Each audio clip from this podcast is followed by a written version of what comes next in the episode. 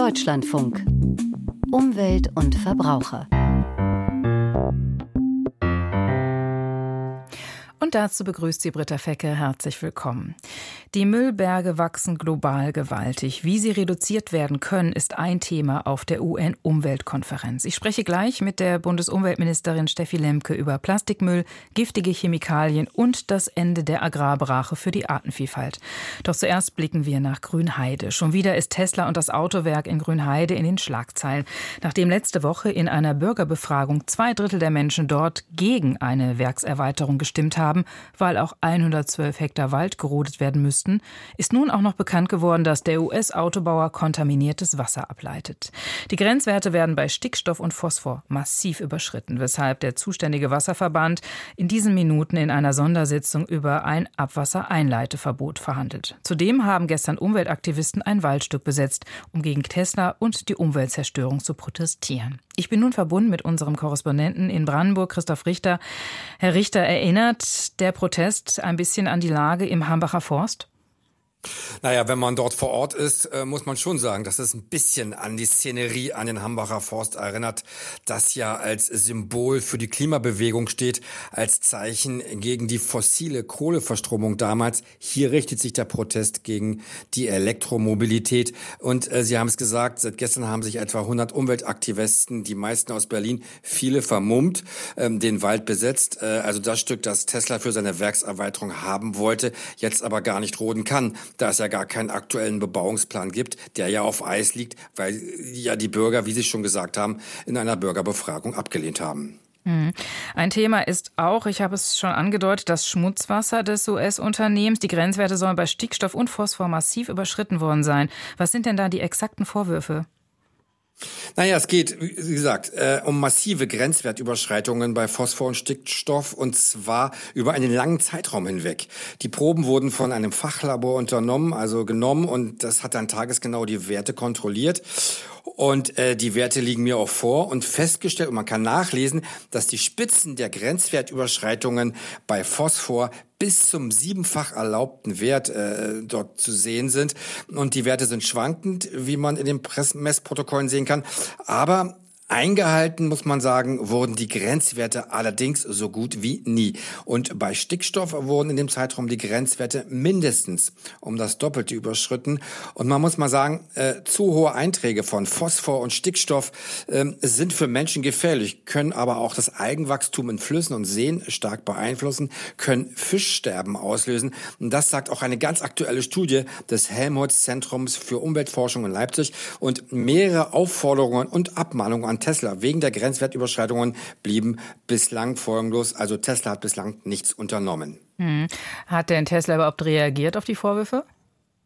Naja, ich habe ja auch nachgefragt und äh, mehrfach und habe von Tesla keine Stellungnahme bekommen. Gegenüber der Märkischen Oder-Zeitung hat sich Tesla wohl geäußert. Dort ist dann zu lesen, dass Tesla, Tesla keinerlei Kenntnis äh, von Auffälligkeiten oder Überschreitungen von Grenzwerten habe. Man befinde sich, das ist so schöne Floskel, mit dem Wasserverband Strausberg-Erkner demnach im Austausch. Was für Irritation jetzt aber sorgt, ist ein Schreiben von Tesla an den Wasserverbandschef André Behler und den Vorsitzenden der Verbandsversammlung, Henrik Pilz, der ist der Bürgermeister von Erkner. Das liegt gleich um die Ecke von Grünheide. Und da warnt Tesla, dass ein Stopp der Abwasserentsorgung einen täglichen Schaden in Millionenhöhe verursachen könne, weil das Werk da nicht mehr arbeiten könne. Also dieser Tonfall von Tesla sorgt für Verstimmung und es heißt hinter vorgehaltener Hand, es sei mal wieder ein Spiegelbild der Arroganz des Unternehmens und das sozusagen, dass man sich nicht mit den Menschen vor Ort committet, mit denen in Austausch tritt. Was ist denn von dieser Sondersitzung des zuständigen Wasserverbandes Strausberg-Erkner zu erwarten? Der Worst Case für Tesla würde ich sagen, es wird ihm untersagt, Abwasser zum Klärwerk zu pumpen, bis das Problem behoben ist. Das wäre wirklich der schlimmste Fall. Aber dazu wird es wahrscheinlich oder höchstwahrscheinlich, schätze ich, nicht kommen. Eher vorstellbar ist dann doch, dass Tesla eine Frist gestellt bekommen wird. Aber deutlich wird an dieser Stelle auch nochmal, das sollte auch vielleicht nochmal betont werden, Tesla geht immer ein Stückchen weiter als erlaubt, probiert es aus und rudert dann zurück. Ähm, und ähm, die Sondersitzung läuft ja gerade und zwar unter Ausschluss der Öffentlichkeit, weil es ja um Vertragsangelegenheiten gibt. Also man räumt Tesla ein, sich dort zu den Vorwürfen zu äußern. Also das steht gerade in diesen Minuten. Also man muss abwarten, was dann heute rauskommt. Tesla ist mal wieder in den Schlagzeilen. Die Details schilderte uns Christoph Richter. Mehr Müll, mehr Treibhausgase, schlimmere Umweltschäden. Die Menschheit hat im vergangenen Jahrzehnt Rückschritte gemacht beim Umwelt- und Klimaschutz. So der Bericht des UN-Umweltprogramms, der in dieser Woche passend zur UN-Umweltversammlung in Nairobi veröffentlicht wurde. Diese Versammlung ist das weltweit höchste Entscheidungsgremium im Umweltbereich. Dieses Jahr warnt das Umweltprogramm der UN vor dem drastischen Anstieg der Müllmassen weltweit. 2,3 Milliarden Tonnen Abfall waren es allein im letzten Jahr. Bundesumweltministerin Steffi Lemke ist zurzeit auf der Konferenz in Nairobi und dort habe ich sie vor einer Stunde erreicht und wollte von ihr wissen, ob Maßnahmen ergriffen wurden oder Mechanismen geplant sind, um dieser steigenden Müllmenge irgendwie Herr zu werden und sie zu reduzieren. Wir diskutieren hier auf der Weltumweltkonferenz ganz verschiedene Stränge. Einer der grundlegenden ist das Thema der Kreislaufwirtschaft und äh, wie wir generell unseren Ressourcenverbrauch, also gerade auch die Förderung neuer, frischer Rohstoffe, wie wir dieses begrenzen können, um nicht immer weiter Natur und äh, Ökosysteme zu zerstören. Das ist das eine. Und das zweite ganz konkrete, was auf internationaler Ebene gegenwärtig verhandelt wird, ist das globale Plastikabkommen, also ein Abkommen, das die Plastikvermüllung unseres Planeten reduzieren soll und soll noch in diesem Jahr abgeschlossen werden. Das war ja auf der letzten UN-Umweltversammlung vor zwei Jahren. Da haben Sie die historischen Beschlüsse der Versammlung ja auch gelobt und in dem Zusammenhang ein rechtsverbindliches Abkommen gegen unnötigen und schädlichen Plastikmüll genannt. Sie glauben also, dass es in diesem Jahr konkreter wird? Das glaube ich nicht nur, sondern wir arbeiten seit diesem Beschluss daran. Es hat äh, auf Arbeitsgruppe, auch auf Ministerebene viele verschiedene Treffen zu diesem Punkt bereits gegeben, auch mit äh, Stakeholdern, also der chemischen Industrie, die in diese Diskussion mit einbezogen ist. Und ich bin mir sicher, dass wir dieses Abkommen in diesem Jahr noch beschließen werden obwohl es unglaublich schwierig ist, ein solches Abkommen in solchen Zeiten, wie wir sie gegenwärtig erleben, hinzubekommen. Und wir wissen, dass Plastik, dass Mikroplastik auch schädliche Auswirkungen auf die menschliche Gesundheit haben kann. Das heißt, es ist bei weitem nicht nur ein Umweltthema und deshalb ist der Handlungsdruck einfach wirklich riesengroß. Das wissen wir natürlich schon ziemlich lange und der Handlungsdruck ist auch schon ziemlich lange groß. Das Umweltprogramm hat die Zahl rausgegeben, 460 Millionen Tonnen Plastik wird jährlich produziert. Davon werden global weniger als 10 Prozent recycelt. Das ist eine wirklich unfassbar große Menge. Sie haben jetzt gerade geschildert, wie lange der Prozess ist. Ist denn irgendwie erkennbar, dass es schon kleine Erfolge irgendwo gibt bei der Reduzierung? Ich habe hier beispielsweise ein ganz konkretes Projekt besucht in Nairobi, das sich mit dem Recyceln von Elektronikschrott beschäftigt. Also in dem Falle dann nicht Plastikmüll, sondern eine andere, auch äußerst problematischer Müllbereich, der auf der anderen Seite sehr viel wertvolle Rohstoffe beinhaltet.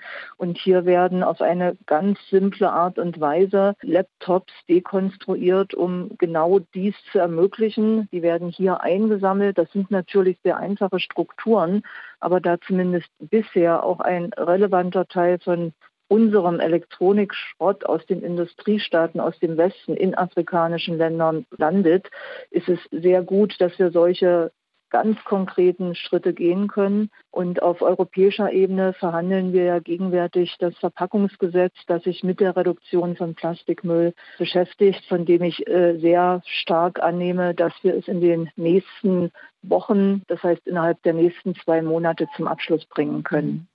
Wie das eine im anderen hängt oder mit dem anderen zusammenhängt, das sieht man sehr gut. Das eine ist Plastik, das andere ist das Wasser und Vermüllung der Meere ist ja auch ein großes Thema. Auf Ihrer persönlichen Agenda steht ja auch der Schutz der Wasserressourcen. Was wurde in dieser Woche in Nairobi in der Hinsicht erreicht? Ich will betonen, dass wir hier wie wahrscheinlich auf jeder internationalen Konferenz Licht und Schatten hatten. Und dass es uns gerade in dem Bereich Wasser eben gelungen ist, wichtige Fortschritte zu verabreden und dass damit die UNEA, also die Weltumweltkonferenz, wirklich ein Leuchtturm bleibt für internationale Gespräche, für internationales Handeln. Welche Schutzmaßnahmen sind konkret in dieser Resolution verabredet? Die Resolution fordert die Mitgliedstaaten der UN auf, sich um die Wasserressourcen ganz umfassend besser zu kümmern. Von der Quelle bis zum Meer ist die Formulierung. Das heißt, nicht nur sich um gute Trinkwasserversorgung zu kümmern, sondern auch um bessere Abwasserbehandlung. Auf Ihrer Agenda steht ja auch der sorgsame oder achtsame Umgang mit gefährlichen Chemikalien. Auf der fünften Weltchemikalienkonferenz in Bonn im letzten Jahr wurden Maßnahmen zum Umgang mit gefährlichen und umweltschädlichen Chemikalien benannt. Wie weit haben sich diese denn konkretisiert? Die UNEA 6 hat jetzt an die Weltchemikalienkonferenz Bonn angeknüpft und jetzt muss ich in die UN-Technik verfallen, das globale Rahmenwerk für Chemikalien jetzt förmlich anerkannt. Das ist der Umsetzungsmechanismus, der dann auf eine solche Vereinbarung wie in Bonn folgt.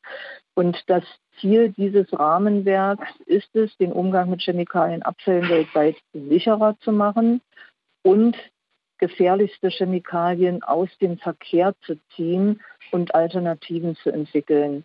Das heißt, dieses Rahmenwerk soll jetzt einen konkreten Arbeitsplan entwickeln, wird mit einem Budget im Umweltprogramm verankert und dann kann darüber das Wissen, wie man Menschen, die mit gefährlichen Chemikalien umgehen müssen, besser schützen kann. Also hier reden wir letzten Endes über Arbeitsschutz und wie wir dazu kommen, die gefährlichsten Chemikalien, viele von denen sind in Deutschland bereits nicht mehr im Einsatz, weltweit aus dem Verkehr ziehen können.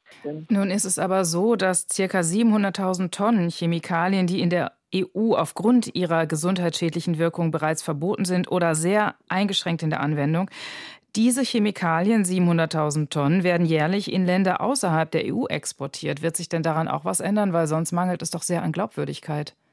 Daran muss sich etwas ändern. Nicht nur wegen der Glaubwürdigkeit, sondern weil dort eben Menschen gesundheitliche Schäden erleiden oder auch sterben, wenn der Umgang mit solchen gefährlichen Chemikalien dort überhaupt nicht sichergestellt ist. Wir werden äh, den Export von Elektronikschrott aus der EU in Länder, äh, die keinen ausreichenden sicheren Schutz gewährleisten können, äh, verbieten. Das ist äh, auf dem Weg. Das ist ein erster Schritt. Ich sagte ja vorhin, im Elektronikschrott sind viele solcher Chemikalien enthalten. Und wir arbeiten auf internationaler Ebene jetzt vor allem auch daran, besonders gefährliche Pestizide, die wir in Deutschland, in Europa nicht mehr einsetzen, auch für den Export herauszunehmen. Das ist unsere Verantwortung. Das sind wir den Menschen den Ländern schuldig. Während Sie in Nairobi sind, wurde ja in Deutschland beschlossen, dass Landwirte nun doch nicht verpflichtet werden, vier Prozent ihrer Ackerflächen unbewirtschaftet zu lassen. Das ist ein ökologischer Rückschritt und das, obwohl zwei grüne Politiker diese Schlüsselministerien führen, nämlich Sie, das Bundesumweltministerium und Cem Özdemir, das Landwirtschaftsministerium. Wie konnte es so weit kommen? Wir haben eine Situation, in der die Landwirtschaft unter massivem Druck ist. Und wir haben eine Situation, in der sich das Artenaussterben immer weiter verschärft, was auch durch die Landwirtschaft mit beeinflusst wird, gerade beim Insektensterben, bei den Lebewesen in den offenen Agrarlandschaften beeinflusst die Landwirtschaft das Artenaussterben massiv.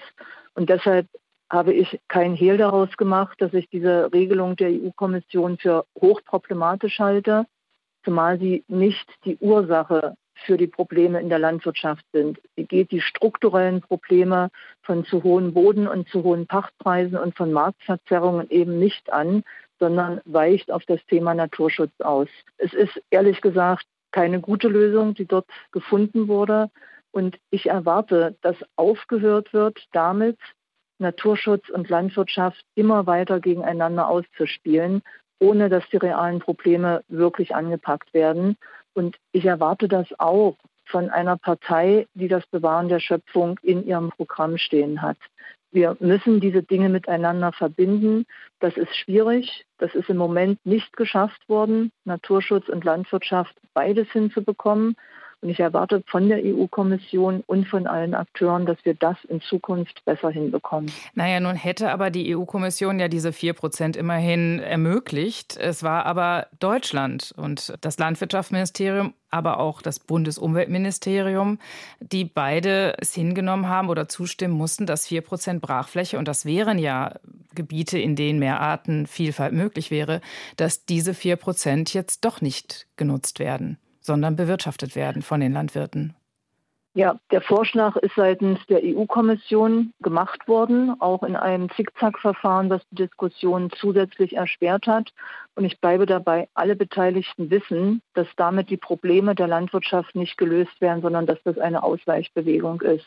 Agrarminister Özdemir hat aber auf europäischer Ebene ziemlich alleine damit dagestanden. Und stellen Sie sich vor, in einer Situation, wo die Bauern permanent demonstrieren, hätte er diese Regelung alleine umsetzen müssen, ohne die Koalitionspartner dabei im Rücken zu haben, zur Unterstützung zu haben. Das heißt, in der Regierung hat es keine Einigkeit darüber gegeben, dass man die Brachflächen weiter nutzt. Den Landwirten sagt, ja, wir sehen, die ökonomische Situation ist schwierig. Ihr wisst aber genauso, dass das Artenaussterben ein Problem ist und deshalb brauchen wir diese, ich nenne sie mal Ruheflächen für die Natur, in der offenen Agrarlandschaft. Wir brauchen sie auch in solchen Zeiten. Dafür ist es aber nötig, dass die strukturellen, die grundlegenden Probleme der Landwirtschaft, und ich bleibe hier nochmal bei den Boden- und den Pachtpreisen, auf EU-Ebene angegangen werden. Über die Themen der aktuellen UN-Umweltkonferenz in Nairobi und den Wegfall der Agrarbrache sprach ich mit Bundesumweltministerin Steffi Lemke, die im Moment in Nairobi ist. Und wir bleiben bei einem Nutzungskonflikt. Wilde Elefanten sorgen schon seit langem für Ärger im Süden Indiens, wo Tausende von ihnen in den Wäldern leben. Indiens Bevölkerung wächst schnell und die Menschen dringen immer weiter in den Lebensraum dieser Elefanten ein. Mensch und Tier geraten also in einen Konflikt. Das Thema spitzt sich derzeit zu, denn die Elefanten sind auch noch in den indischen Wahlkampf geraten. Peter Hornung kennt die Details. Sie sind wütend, wütend, weil es wieder einen von ihnen getroffen hat. Dorfbewohner im Süden Indiens im Grenzgebiet zwischen den Bundesstaaten Kerala und Karnataka. Sie schreien staatliche Forstbeamte an, sie sollen sie besser schützen, fordern sie. Hier im Bezirk Wayanad gab es in den vergangenen Wochen mehrere Tote. Ein Bauer und ein Mitarbeiter eines staatlichen Ökotourismusprojektes waren die vorerst letzten, die Elefanten zum Opfer fielen. Seither kommt es immer wieder zu Protesten. Es werde nicht genügend getan gegen die wilden Elefanten, die zunehmend in die Lebensräume der Menschen eindringen. Versprochen worden war viel von der Regierung, Schutzmauern, elefantensichere Gräben, elektronische Frühwarnsysteme, Funkhalsbänder für alle wilden Elefanten und die Schaffung von Wildtierkorridoren. Doch passiert sei zu wenig, sagte der Aktivist Raul Iswa im Nachrichtensender CNN 18. Wir müssen die Konflikte zwischen Mensch und Tier minimieren. Das ist bekanntermaßen eine Gegend, in der es eine große Elefantenpopulation gibt. Die Menschen sind in den Lebensraum der Tiere eingedrungen und umgekehrt. Was wir aber brauchen, sind Harmonie und Gleichgewicht. Die wilden Elefanten sind im Süden Indiens schon lange auch ein politisches Thema. Endgültig in den gesamtindischen Wahlkampf wurden sie gezogen, nachdem Rahul Gandhi, Spitzenkandidat der oppositionellen Kongresspartei, dieser Tage Familien Familien von Elefantenopfern besuchte, natürlich mit zahlreichen Kameras im Schlepptau. Wir sehen jetzt diese Tragödien, die aus diesen Mensch-Tier-Konflikten entstehen. In den letzten Tagen gab es mehr dieser Konflikte. Deshalb habe ich meine Wahlkampfreise unterbrochen und bin hierher gekommen, um mit den Angehörigen Getöteter zu sprechen und sie zu trösten. Und auch, um hier mit der Verwaltung zu sprechen. Weil im Bundesstaat Karnataka Gandhis Kongresspartei regiert, konnte er veranlassen, dass den Familien hohe Entschädigungen gezahlt werden. Das war sofort ein Politikum und eine Provokation für die Hindu-Nationalisten von der Partei BJP, die die Zentralregierung in Neu-Delhi stellen. They are doing this only das machen die doch nur, um Rahul Gandhi glücklich zu machen. Nur deshalb handeln sie so überstürzt. Uh, das meinte der örtliche BJP-Politiker Bokanakea Vijayendra. Das ist das Geld der Steuerzahler von Karnataka. Wir als BJP können es nicht erlauben, dass das Geld einfach so zum Fenster rausgeschmissen wird. Was auch zur Wahrheit gehört, fast jeder Politiker in Indien entschädigt Hinterbliebene von Unfällen und Katastrophen gerne und großzügig, wenn er am Geldtopf sitzt, oft schon kurz nach einem tragischen Ereignis. In einem Atemzug wird das Beileid ausgesprochen und die Entschädigung angekündigt. Weil in diesem Moment alle Medien berichten, sagen böse Zungen. Aus Neu-Delhi berichtete für uns Peter Hornung. Deutschlandfunk. Selber Macht-Tipp. Die einen nutzen es den ganzen Winter über, andere motten es im Keller ein und wieder andere lassen ihr Fahrrad monatelang im Regen stehen. So oder so ist dieses Wochenende ein ganz guter Zeitpunkt, um das Fahrrad frühlingsfit zu machen. Das findet auch unser Autor vom Selbermachtipp Moritz Metz. Am Anfang steht hier eine sehr vorsichtige Probefahrt. Moritz Metz, worauf sollte ich achten?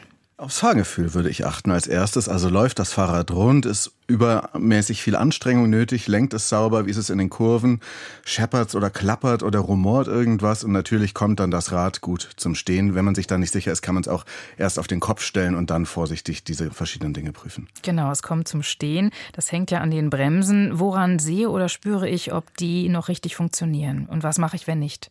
Also, dass sie daran, dass sie bei der Probefahrt gut zupacken und das Rad schnell zum Stehen bringen, aber auch an der Leichtgängigkeit der Bremshebel und der Seilzüge. Ich habe jetzt hier auch mal ein Fahrrad mit im Studio und da funktioniert das relativ gut. Man erkennt es auch daran, dass die Räder während der Fahrt nicht schleifen, also die Bremsklötze nicht schleifen.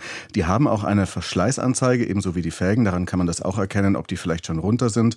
Wenn es quietscht oder schleift, dann kann es helfen, die Bremsflächen der Felgen mit einem seidenfreien Lappen, zum Beispiel mit Spiritus, ähm, von Schmutz und Bremsstaub zu reinigen. Da kommt dann richtig was runter, meistens überraschend viel. Und ähm, dann gibt's ja diese gängigen V-Brake-Bremsen, die kann man dann auf verschiedene Weisen einstellen, damit die Bremsklötze sauber auf den Felgen liegen. Hm.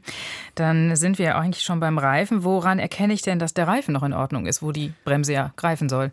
Ja, das erkennt man natürlich am Profil, äh, daran, dass das noch vorhanden ist überhaupt und nicht komplett abgefahren, dass die Flanken nicht porös sind, weil dann hat man viel leichter einen Platten und dass das Gummi nicht total verhärtet ist, weil das ist ja auch wichtig für den Grip in der Kurve. Dann ist eigentlich alles fein, wobei der Grip so ungefähr nach sechs Jahren oder so bei älteren Reifen auch nachlässt, je nachdem, wie viel die dann auch in der Sonne stehen. Der richtige Reifendruck, der steht auf den Mänteln meist mit aufgedruckt. Das alleine nur mit dem Finger zu messen, wenn man einfach nur so gegen den Reifen drückt hier, das ist eher irreführend und je dünner dünner der Reifen, desto mehr Druck sollte es sein beim Stadtrad oder beim Mountainbike. Es gibt ja Luftpumpen, die das anzeigen können, etwa zwei, drei bis vier Bar. Drunter ist dann frustrierend und bremst auch eher. Bei Rennrädern kann man auch mal sieben oder gar acht Bar drauf pusten und mit mehr Druck rollt es sich ja generell leichter, aber auch ein bisschen unkomfortabler und ganz moderne Reifen, da geht dann der Trend tatsächlich auch zu weniger Druck und mehr Komfort. Hm. Wie ist es denn mit der Fahrradkette? Ja, die sollte auch immer wieder gereinigt und sachte gefettet werden. Ganz wichtig beim Frühjahrscheck, dass man das Fahrrad dann oder die, dass man die Kette anguckt. Es fährt sich mit einer gewarteten Kette doch viel leichter und leiser. Sie verschleißt auch ungepflegt sehr viel schneller. Und ich habe heute Morgen erst auf dem Weg hier ins Studio ähm, eine Person mit einer wirklich quietschenden, lauten Kette überholt. Da sieht man das immer. Das ist auch nicht schön für die Ohren. Ähm, die Kette reinigt man am besten meist erst mit einer Bürste oder man kann auch zwei alte Zahnbürsten mit Klebeband zusammenbinden und das dann so außenrum führen führen und dann befreit man die erstmal vom groben Schmutz, vielleicht auch mit einem Lappen.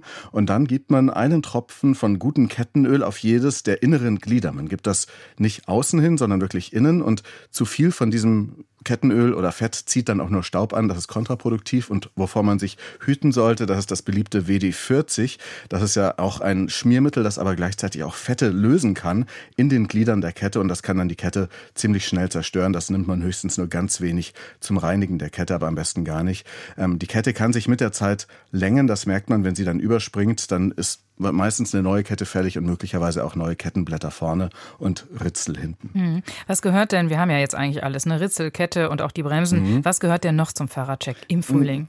Die Beleuchtung natürlich. Sie sollte so funktionieren und auch so, dass sie niemanden blendet, also dass sie weit genug strahlt, aber eben niemanden blendet. Und falls es nicht funktioniert, dann ist es meistens eins der Kabel, das vom Dynamo oder Nabendynamo zum Scheinwerfer geht. Das ist wirklich in vielen der Fällen so. Ähm, dann kann man natürlich darauf achten, ob die Laufräder rund laufen. Ein Achter kann man mit einer gewissen Erfahrung rauszentrieren, indem man an den Speichen dreht. Wenn Speichen gebrochen sind, sollte man sie sofort wechseln oder ähm, ersetzen lassen, bevor weitere brechen. Ähm, dann wird es nämlich irgendwann gefährlich. Man kann natürlich auch den Lenker und den Vorbau auf einen festen Sitz und die korrekte Ausrichtung prüfen. Man kann sehen, ob die Pedale sich noch gut drehen. Da kann man auch ein bisschen Schmierfett an da, dazugeben und natürlich die Schaltung, ein größeres Thema und die Steuer- und Tretlager. Also wenn das Fahrrad beispielsweise, wenn man eine Bremse anzieht, dann so ein bisschen wackelt, wenn man es nach vorne schiebt, dann ist möglicherweise das Steuerlager defekt und da sollte man dann auch aufpassen. Und mit einem feuchten Lappen putzen ist auch nicht verkehrt. Vielen Dank für diesen Wochenendtipp, nämlich Fahrradinstanz setzen oder diesen Selbermacht-Tipp an Moritz Metz. Hier im Deutschlandfunk erwartet Sie gleich mein Kollege Friedbert Meurer mit den Informationen am Mittag. Dort geht es unter anderem auch um die Wahlen im Iran, die begonnen haben. An dieser Stelle bedankt sich Britta Fecke fürs Zuhören und wünscht noch einen schönen Tag.